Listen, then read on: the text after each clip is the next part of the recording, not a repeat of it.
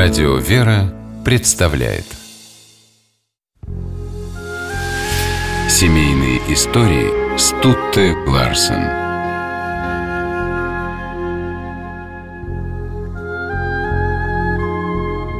В 1885 году офицер кавалергардского полка Михаил Осоргин оставил военную службу и поселился в родовом имении Сергиевское в Калужской губернии.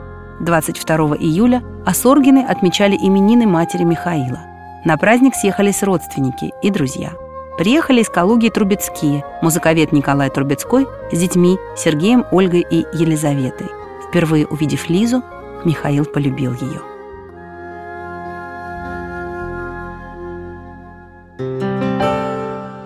Ухаживать за девушкой Михаил, впрочем, решился только при следующей встрече, в июне 1886 года, когда Трубецкие вновь посетили Сергиевское. В этот раз Михаил и Елизавета много гуляли по саду и беседовали. «В первый раз в жизни», – позже вспоминал Михаил Осоргин, «мне так легко говорилось с девушкой, я чувствовал себя так свободно. Особенно сблизил их спектакль, который поставили Трубецкие в Калужском дворянском собрании, и в котором играли Михаил и Елизавета. Вскоре Михаил сделал Елизавете предложение, а потом молодые люди попросили родительского благословения. В 1886 году они обвенчались в Воскресенской церкви Калуги. Таинство совершил общий духовник Михаила и Елизаветы, протоиерей Александр Ростиславов. «Передать все чувства, пережитые в эти минуты, невозможно», — вспоминал Михаил Осоргин. «Они не поддаются описанию. Это было ощущение соединения с самим Богом, невидимо присутствующим и благословляющим в будущие века христианский брак и новую, угодную ему семью.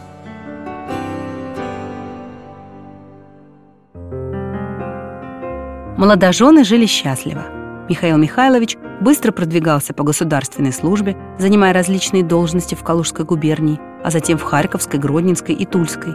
Елизавета Николаевна занималась воспитанием детей. К 1901 году у Осоргиных их было уже семеро – Летние месяцы Осоргины проводили в родовом имении, а после того, как в 1907 году Михаил Михайлович вышел в отставку, стали жить здесь круглый год. Между хозяйственными трудами Осоргины находили время для прогулок, музицирования и совместного чтения. Они старались посещать все церковные службы, поддерживали материально местное духовенство и крестьян. Михаил Михайлович и Елизавета Николаевна организовали приходскую школу в Сергиевском – создали братство Святой Иулиании для помощи нуждающимся. Распродали земельные угодья в Калужской губернии крестьянам по очень низким ценам. В октябре 18 года, после того, как большевики отняли усадьбу Осоргиных, крестьяне провожали супругов со слезами. После изгнания из усадьбы супруги жили в маленьком доме в селе Лукино под Москвой. В 1920-е годы они зарабатывали на жизнь тем, что давали частные уроки детям по всем предметам, от математики до музыки.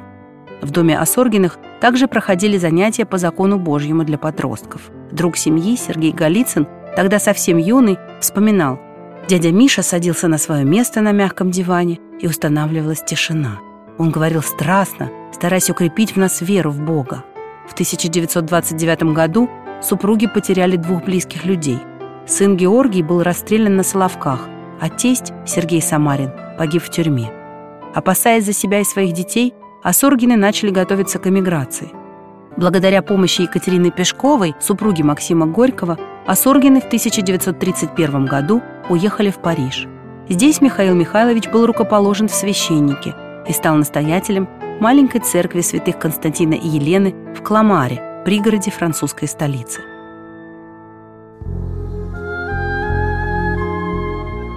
Жизнь детей Осоргиных сложилась по-разному. Михаил стал знаменитым регентом, Сергей – предпринимателем. Мария, София и Ульяна нашли себя в семейной жизни, Антонина приняла постриг. Разные судьбы, но общее наследство – родительская любовь.